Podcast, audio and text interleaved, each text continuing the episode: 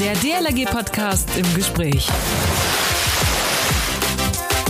Die Basis unserer Arbeit, denn ohne sie könnten wir eine wichtige Kernaufgabe, die Schwimm- und Rettungsschwimmausbildung und damit in Folge eine weitere sehr wichtige Kernaufgabe, nämlich den Wasserrettungsdienst nicht leisten.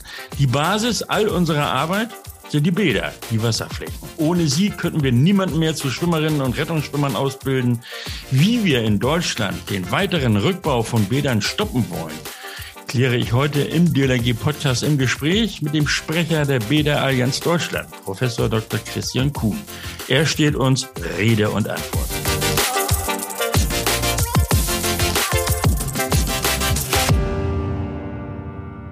Moin Moin, ein fröhliches Hallo, Servus und Grüß Gott und schlicht Tag alle zusammen. Schön, dass ihr wieder da seid. Mein Name ist Achim Wiese und ich führe durch diesen Podcast. Vorweg bitte immer schön dran denken, uns zu abonnieren bei iTunes und Co.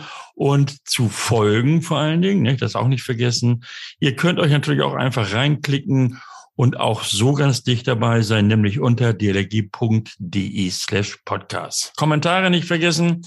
Also auch heute landen wir wieder direkt in euren Ohren und damit also auch mittendrin bei euch im Kopf. Da freue ich mich heute auf einen sehr netten Gast, der Professor Dr. Christian Kuhn, er Sprecher der BDR Allianz Deutschland. Moin Christian.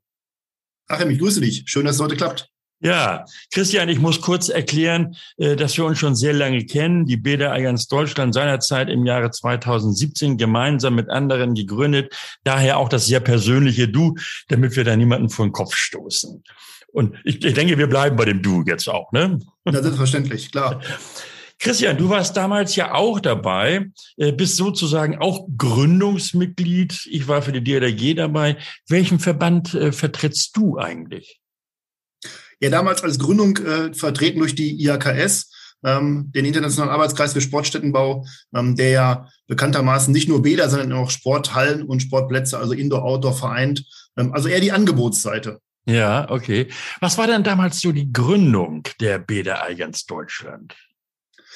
Ja, es gab, glaube ich, eine schwierige Situation. Wir hatten damals auch schon etwas anderes mit dem Aktionsbündnis Probat und das war ein bisschen, ja, ich sag mal, eingefahren und ein bisschen äh, formatisiert. Aber ähm, wir waren durch die Politik aufgerufen, quasi die Stimme zu bündeln und das haben wir dann auch getan mhm. und äh, das, glaube ich, deutlich mehr, als es damals der Fall war. Heute sind ja viele, viele Verbände, äh, Neudeutsch Stakeholder dabei und unterstützen quasi, ähm, ja, was so die, die Bäderbranche eigentlich macht. Wer bildet denn heute die Bäder Allianz alles? Weil du eben sagtest, das sind ja mehrere Stakeholder.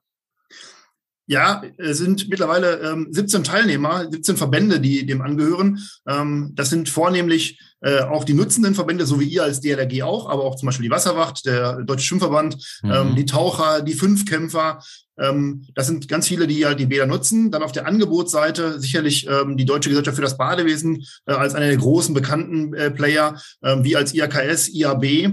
Und dann sind es eben noch ein paar andere, die quasi auch ähm, ja in diesen Bädern tätig sind und da einfach Nutzen rausziehen. Zum Beispiel eben Physiotherapeuten, äh, die Deutsche Vereinigung für Sportwissenschaft, und dann haben wir eben noch zwei ganz besondere Sorte Mäuse, sage ich immer gerne. Zum einen den Deutschen Olympischen Sportbund, DOSB, ähm, und auch mit dem äh, Bundesinstitut für Sportwissenschaft, dem BISP, ähm, ja, Vertreter langer Arm des Innenministeriums. Ja. Und das sind, glaube ich, ähm, ja, ist eine Band, ganz große Bandbreite, die sich alle äh, mit dem gemeinsamen Ziel verschrieben haben, die Bäder ein Stückchen besser zu machen. Wenn wir dann alles mal so zusammenzählen, dann vertritt ja die Bäderallianz so bummelig 30 Millionen Menschen. Ja, so kann man es ganz grob sehen. Also schon ein, ja, ein gewichtiger Zusammenschluss, der da ist. Und man sieht eben, alle ziehen am gleichen Strang. Und das war uns bei der Gründung der Bäderallianz auch ganz wichtig, ähm, dass es eben weniger formell ist und mit Geschäftsordnung, sondern äh, wir vertreten eben ein Ziel, äh, gute, vernünftige, bedarfsgerechte Bäder. Und mhm. dafür kämpfen wir gemeinsam. Ähm, damals bei der Gründung, da erinnere ich mich, da hattest du so einen, so einen, so einen tollen Workshop gehalten. Erläuterst du das nochmal ganz kurz?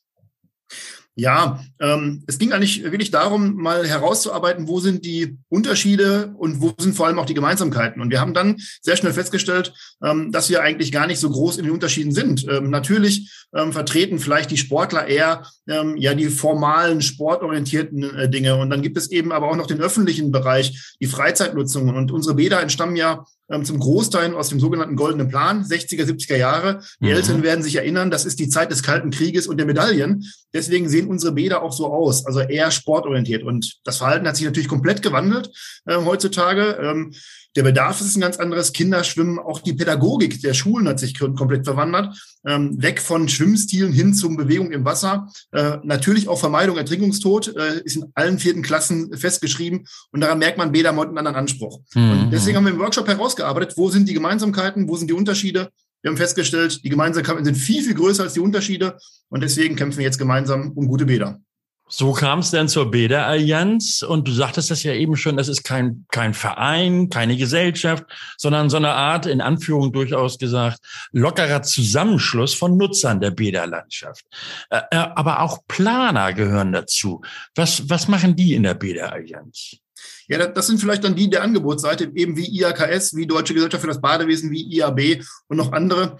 Das sind eben, ja, das ist das Besondere, glaube ich, der Bäderallianz, dass wir eben Nutzende, ähm, andere Interessensträger und eben auch die Angebotsseite, und da sind die Planer ganz groß natürlich vertreten, äh, um immer zu sehen, wie kann man die Bäder besser machen. Dann die einen mhm. wollen sie nutzen, die anderen müssen sie dann da hinstellen und wieder andere müssen sie betreiben. Und da geht es natürlich um neue Formen mittlerweile auch. Das heißt eben, diese Bedarfsansprüche haben sich geändert, wie gerade gesagt, aber eben auch der Klimawandel, die Bauweisen, mhm. ähm, ressourcenschonend, äh, CO2-neutral oder CO2-einsparend. Äh, Alles das sind mittlerweile natürlich Themen, die an die Planung herangestellt werden. Und ähm, ja, ich sage mal so schön, es macht dann keinen Sinn, die Bäder noch so sehr energetisch zu optimieren, wenn sie am Ende aber nicht mehr nutzbar sind. Und deswegen mhm. ist es ganz wichtig, dass Nutzende und ähm, Anbietende quasi eine Sprache sprechen. Mhm. Du hattest das eben auch angesprochen, äh, Bäder, Schwimmen, Vermeidung, Ertrinkungstod. Äh, fast 60 Prozent der Zehnjährigen, also die, der Kinder, die die Grundschule verlassen, sind keine sicheren Schwimmer mehr. Gründe dafür sind einerseits die fehlenden Wasserflächen und wir reden da um es auch klar vor Augen zu führen, äh, von einem schleichenden Bädersterben. Haben wir uns erst wieder äh, darauf geeinigt. Andererseits wird der Schwimmunterricht in den Schulen ja auch immer schwieriger. 25 Prozent der Grundschulen haben überhaupt keinen Zugang zu einem Bad. Was muss ich denn da jetzt tun?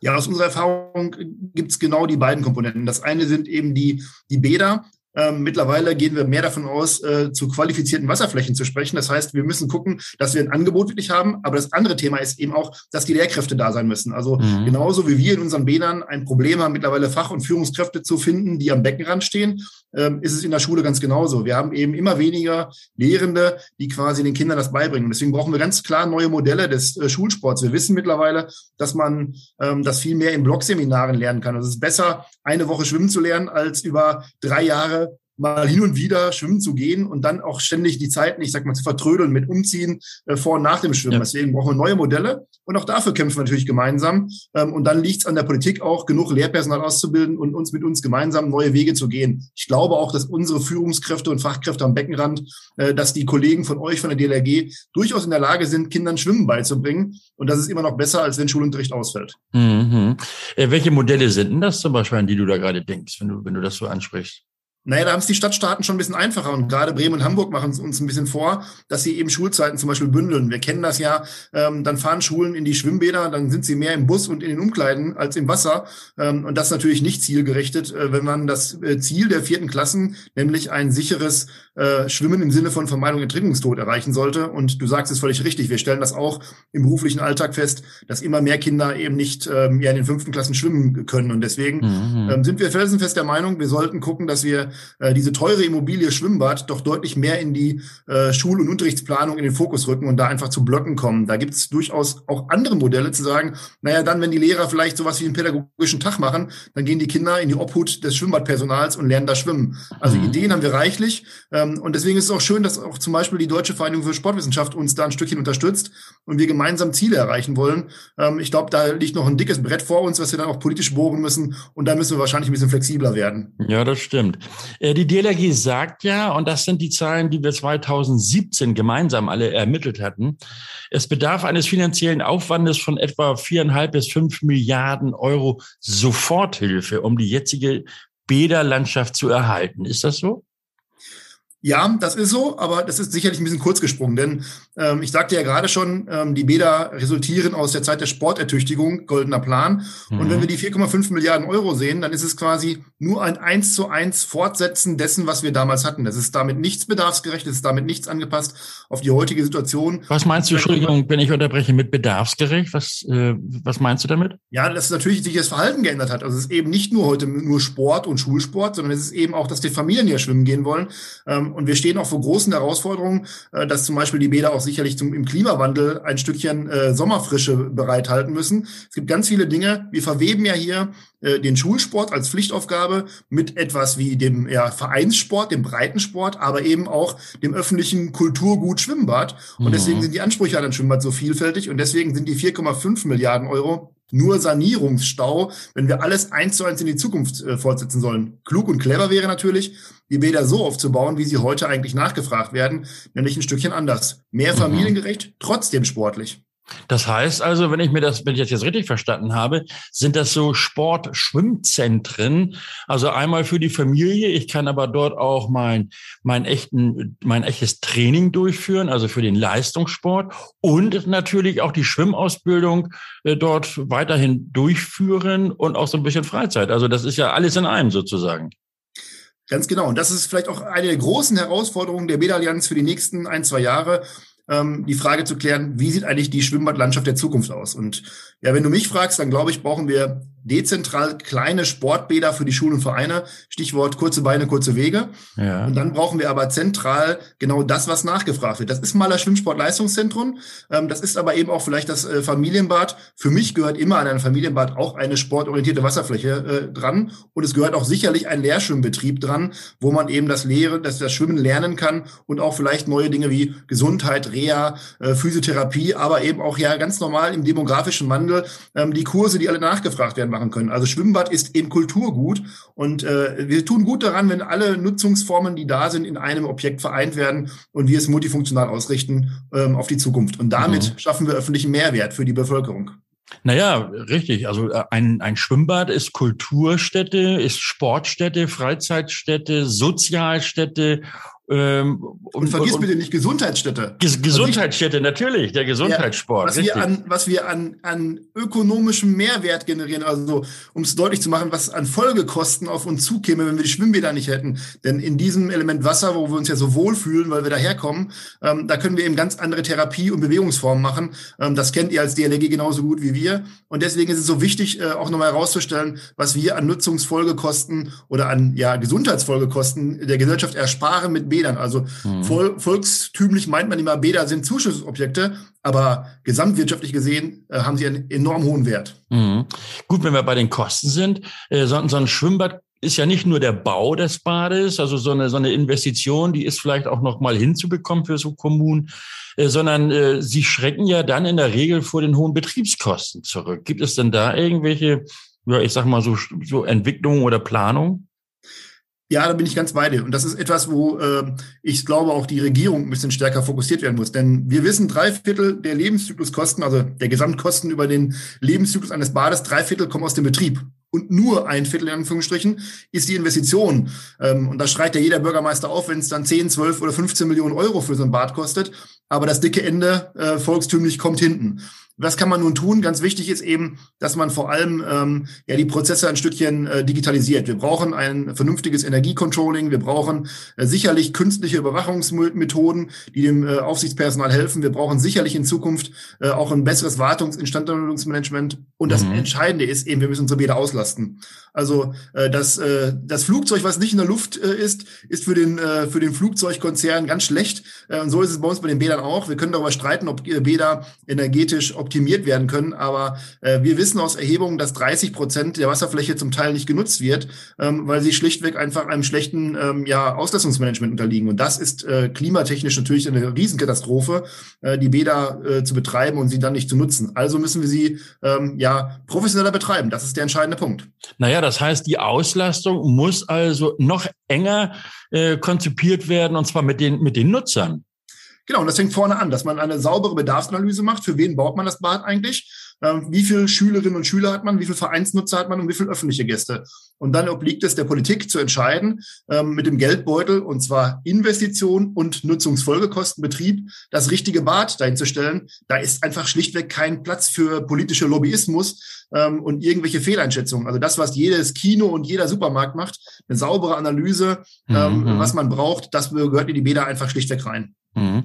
Christian, ähm, ich möchte so ein bisschen Rückschau halten und dabei auch gleich nach vorne gucken. Die DLRG hat ja vor na, zwei Jahren ihre Petition Rettet die Bäder an den Petitionsausschuss übergeben. Was ging dir da so durch den Kopf? Ne, ich bin ganz ehrlich, lieber Achim, am Anfang habe ich gedacht, was macht ihr denn da? Äh, da gab es ja so ein nettes Filmchen, was so düstere Zeiten äh, äh, ja aufgezeigt hat. Äh, völlig klar, die Bäder sind sanierungsbedürftig, sie sind marode, sie sind schlecht ausgerichtet. Ähm, und ich fand es gut, dass wir endlich Gehör fanden. Wenn man bedenkt, dass äh, der gesamte Sportstättenbau eigentlich keine ähm, keine Lehrstühle für den Bau hat, auch keine Lehrstühle für den Betrieb von solchen Anlagen, wir aber, was das Bruttoinlandsprodukt angeht, ja zum Teil über der chemischen Industrie und solchen Dingen sind, also mehr Wertschöpfung generieren, dann sieht man ähm, nicht nur der positive Effekt von Bädern ähm, in Gesundheit und was wir gerade alle schon hatten und öffentliche Mehrwert und Vermeidung Ertrinkungstod, sondern auch ein ökonomischer Wert steht dahinter. Mhm. Und trotzdem wird sich damit wenig beschäftigt. Und deswegen kann ich nur sagen, fand ich es gut, dass endlich mal äh, in Berlin auch Gehör äh, gefunden wird für dieses Kulturgut Bäder, äh, wie schlecht es den Bädern eigentlich geht und wie viel da getan werden muss. Mhm. Wir, also die DLRG, forderten ja auch weiterhin, nämlich auch mit der Petition, den sogenannten runden Tisch, also Bund, Länder, Kommunen und die Nutzer, nämlich genau, äh, also die Nutzer der Bäder an diesen Tisch zu holen. In den 50er, 60er Jahren hat das ja auch funktioniert. Ich sage da nur goldener Plan Bäder ja, ähm, auch äh, der äh, ja, Vor-Vorvorgänger äh, des der Innenministerien ähm, ist, hat ja schon ja so, Seehofer hat damals gesagt, wir brauchen einen neuen goldenen Plan. Äh, dann kam Corona und äh, nichts passierte so richtig. Mhm. Ich kann nur sagen, wir brauchen ihn. Wir brauchen den neuen goldenen Plan und wir brauchen sicherlich auch eine Art von runden Tisch, wie auch immer der aussieht. Wir haben in den Bädern das große Problem, dass wir natürlich im Föderalismus Bund, Länder und Kommunen unterschiedlich beteiligt haben. Und nun kann man eben nicht ja den Oberbürgermeister aller Kommunen dann schreiben. Da gibt es dann sicherlich Stakeholder wie den Deutschen Städte- und Gemeindebund ähm, ähm, und auch andere. Die müssen wir dann sicherlich nochmal mit äh, integrieren. Das tun wir auch. Aber es ist ganz, ganz wichtig, dass den Kommunen geholfen wird, weil eine neue Studie von Ernest Young sagt ja aus, dass 19 Prozent der Kommunen erwägen, die Bäder zu schließen, und zwar aus ökonomischen Folgen der Corona-Pandemie. Mhm. Das wäre schlichtweg ein Skandal, dass wir so etwas tun. Ähm, wir brauchen sicherlich einen runden Tisch äh, um auch den Schulterschluss zwischen Bund, Ländern und Gemeinden hinzukriegen, ähm, dass wir die Bäder erhalten und auch ausbauen können. Mhm. Du hattest eben unseren ehemaligen Bundesinnenminister angesprochen, der ja von einer Milliarde äh, Sportförderung sprach. Ähm, wir haben ja irgendwie alle die Befürchtung, äh, dass da nicht so richtig was draus wird, beziehungsweise diese eine Milliarde eben Sportförderung äh, oder Sportstättenförderung eben, äh, dass die Schwimmbäder hinten runterfallen. Wie ist deine Einschätzung? Wir reden ja schon über 4,5 Milliarden Eben. Euro Sanierungsstau. Äh, und dann reden wir sicherlich bei dem, was wir gerade hatten, nämlich die bedarfsgerechte Anpassung über sicherlich deutlich mehr als 10 Milliarden Euro. Das wird eine der Aufgaben sein in der BED-Allianz, das jetzt zu ermitteln, äh, wie denn die Bedarf, wie viel äh, Investitionsstau wir haben für eine bedarfsgerechte Bäderlandschaft. Ähm, der, der DOSB hat ja schon ähm, deutlich größere Summen genannt. Ähm, wenn es Deutschland einfach wichtig ist, dass wir eine vernünftige Sportstättenlandschaft haben, dann wird man darin investieren müssen. Und im Sinne ähm, der Gesundheit, im Sinne des Mehrwerts, äh, sollte es uns was wert sein. Und es ist am Ende auch kommunale Pflichtaufgabe. Die Kommunen kommen ja gar nicht drum herum, äh, für den Schulsport äh, Schwimmbäder zu vorzuhalten. Und dann liegt es mhm. sicherlich an uns allen, ähm, die Bäder so auszurichten, dass sie dann auch Mehrwert generieren. Aber wir werden da enorme Summen brauchen, keine Frage. Davon gehen wir alle mal aus. Und äh, die BDA-Allianz Deutschland stellt ja ihren Forderungskatalog irgendwie neu auf, beziehungsweise überarbeitet ihn. Was sind denn da so die Kernforderungen? Kernbotschaften? Ja, die erste Kernforderung ist sicherlich, ähm, dass wir den Sanierungsstau aufheben müssen und darüber hinaus eben, wie gerade schon gesagt, bedarfsgerecht ausbauen müssen. Es macht keinen Sinn, weder ähm, von kleinsten Flächen acht mal vier Meter Leerschwimmbecken in irgendwelchen Schulen weiterzuführen, die der Hausmeister überwacht, sondern die müssen einfach in ja, den jetzigen Zeiten, wo es auch um Klimaschutz geht, in den Nutzungsfolgekosten einfach professionalisiert werden. Das heißt, wir müssen ein, ein neues Konzept haben, wie sieht die Bäderlandschaft der Zukunft aus. Dafür brauchen wir Geld, investives mhm. Geld. Und es muss sicherlich auch um die Folge, Nutzungsfolgekosten gehen. Ähm, und dazu muss sich Politik einfach klar bekennen und muss einfach dann auch die Förderprogramme dahinter legen. Ähm, da hat sich viel gewandelt in den letzten Jahren, dass ähm, Förderprogramme einfach schlichtweg nicht mehr objektbetreut waren, sondern ja mit der Gießkanne über die Fläche gezogen wurde. Da muss sich viel tun, damit wir einfach unsere teure Immobilie Schwimmbad auch in Zukunft erhalten können. Sie ist eben eine ganz besondere. Sie ist eben mhm. anders als viele Sporthallen und äh, Outdoor-Sportanlagen. Sie ist extrem ja gut zu nutzen. Sie ist ein ganz besonderes, äh, wertvolles Gut, weil wir uns im Element Wasser eben bewegen können. Und deswegen müssen wir dafür auch ganz spezielle, gezielte Programme haben. Mhm. Aber diese acht mal vier Bäder, die du gerade eben angesprochen hattest, die, die wollen wir doch wohl erhalten ja, da, da wo sie gut genutzt werden, können wir sie erhalten, keine Frage. Ähm, aber ähm, jetzt, es zeigt sich eben, dass die ähm, die ersten waren, die gebaut wurden. Das sind die, die meistens am schlechtesten Zustand sind und sind extrem teuer in dem, im Unterhalt, diese Bäder, ähm, und werden meistens auch noch schlecht genutzt. Das haben viele Bäderleitpläne jetzt gezeigt. Deswegen macht es durchaus Sinn, manchmal solche Objekte zusammenzulegen und dann vielleicht in Form von einem 16 2 Drittel Leerschwimmbecken äh, zu zentralisieren und dann durch, äh, ja, ich sag mal, ein professionalisiertes Unterhaltsmanagement zu führen. Das ist nochmal, sind nochmal Dinge. Also man merkt immer wieder, ähm, wie sieht das ideale Objekt der Zukunft aus oder die idealen Objekte? Es werden ja mehrere Typen sein. Das ist die eine Frage. Und wie kann man sie professionell äh, betreiben? Das ist die andere Frage. Mhm. Und die dritte ist dann, wie können wir sie am besten auslasten ähm, von denen, die es denn auch am meisten verdient haben? Und das sind dann zunächst einmal die Schülerinnen und Schüler. Es sind aber sicherlich dann auch die Vereine und die breite Öffentlichkeit. Mhm. Wie kann uns, also die, die Bäder ganz Deutschland, denn das Projekt der Hochschule Koblenz von Professor Thieme dabei unterstützen, nämlich bäderleben.de? Mhm. Ja, ich glaube, zum ersten Mal haben wir wirklich eine valide Grundlage, dass wir wissen, wie viele Bäder es gibt. Ähm, da gibt es äh, ja viele Untersuchungen ähm, von der Innenministerkonferenz äh, im Jahr 2000 über das Projekt des Bäderatlas der Deutschen Gesellschaft für das Badewesen, die alle äh, ähnliche Ansätze verfolgt haben. Aber ähm, Professor Lutz Thieme hat jetzt es, es geschafft, ähm, äh, von den Gesundheitsämtern wirklich, ich glaube mal zu sagen, nahezu alle Bäder zu ja. ähm, organisieren und die auch aufzunehmen. Das Problem, was wir jetzt haben, ist, jetzt wissen wir zwar, wie viele Bäder wir haben, wir wissen aber immer noch nicht, in welchem Zustand sind sie hm. und wir wissen immer noch nicht, wie viel Wasserfläche haben sie. Also ich glaube, das neue, die neue Kerngröße und Kenngröße sollte die Wasserfläche sein, während ja im goldenen Plan eben eine Standardisierung der Wasserfläche von dem Sportorientierung her schon gegeben war, ist es heute eben nicht mehr so. Heute äh, kann es gut sein, dass eine Kommune drei Bäder schließt und eins neu macht und trotzdem mehr Wasserfläche hat, weil sie einfach zentralisiert und es größer und bedarfsgerechter macht. Und deswegen müssen wir mehr wissen über Bäder. Ähm, das ist ein guter Ansatz, den der Lutz Thieme da verfolgt. Und er wird ja auch im Innenministerium jetzt über einen digitalen Sportstättenatlas fortgesetzt. Das ist auch mhm. gut und wichtig. Trotzdem brauchen wir einfach mehr Wissen. Und daran sieht man wieder, ja, da wo keine Forschung betrieben wird, wo es keine Lehrstühle gibt für den Bau und die Planung und auch den Betrieb von solchen Anlagen, da ist eben wenig Wissen da und mit wenig Wissen kann man wenig in die Zukunft äh, projizieren, wie es denn vernünftig und gut sein soll. Da müssen wir dran arbeiten. Da müssen wir, und also das ist noch, das heißt aber auch viel Arbeit liegt da noch vor uns. Ähm, oftmals fehlt es ja auch, hatten wir vorhin schon kurz drüber gesprochen, über äh, oder, oder an geschultem Personal. Ähm, mal abgesehen, dass die DLRG Schwimm, äh, also äh, Schwimmtrainerinnen und Schwimmtrainer zur Verfügung stellen kann und auch wird, äh, wie ist es denn mit dem äh, Beruf Fachangestellter für Bäderbetriebe? Ist der da nicht mehr attraktiv genug? Klares Ja. Das muss man so sehen. Der gehört auch reformiert. Ähm, wir verlieren momentan sehr, sehr viele Kolleginnen und Kollegen am Beckenrand, die gehen in Rettungsberufe, die gehen in andere Berufe schlichtweg, weil sie einfach sagen, ich möchte nicht mehr am Wochenende, an Feiertagen im Schichtdienst arbeiten.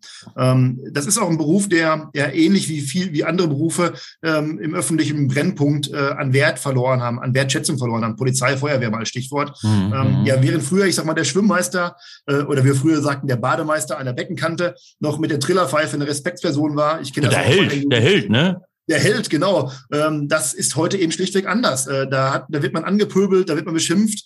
Ähm, und äh, wir kennen alle die Bilder vor zwei Jahren in, ähm, in, in der Sommersaison, wo man mit Security arbeiten musste, ähm, um, um das Freibad sicher zu machen. Das darf einfach schlichtweg nicht sein. Und deswegen haben wir momentan ein Riesenproblem, Fachkräfte nachzukriegen. Die wollen einfach schlichtweg nicht mehr am, am Beckenrand arbeiten. Das führt wiederum dazu, dass wir nicht nur auf die Anzahl der Bäder oder die Wasserfläche schielen müssen, sondern wir haben schlichtweg zum Teil Bäder, die gar nicht aufgehalten werden können, die zum Beispiel vormittags geschlossen werden müssen, weil man schlicht kein Personal hat. Und das ist natürlich ein Riesenskandal. Mhm. Auch da gilt es, äh, politisches Gewicht draufzulegen und auch da gilt es sicherlich, äh, dem Berufsbild ähm, des Fachangestellten für Beta-Betriebe zu reformieren ein Stückchen ähm, und auch die Lücken zu schließen. Stichwort digitale Helferlein. Ähm, das heißt, wir werden nicht drum rumkommen, die Zeiten, die wir nicht an, mit ausreichend Personal besetzen können, dann uns helfen zu lassen durch zum Beispiel künstliche Intelligenz. Mhm.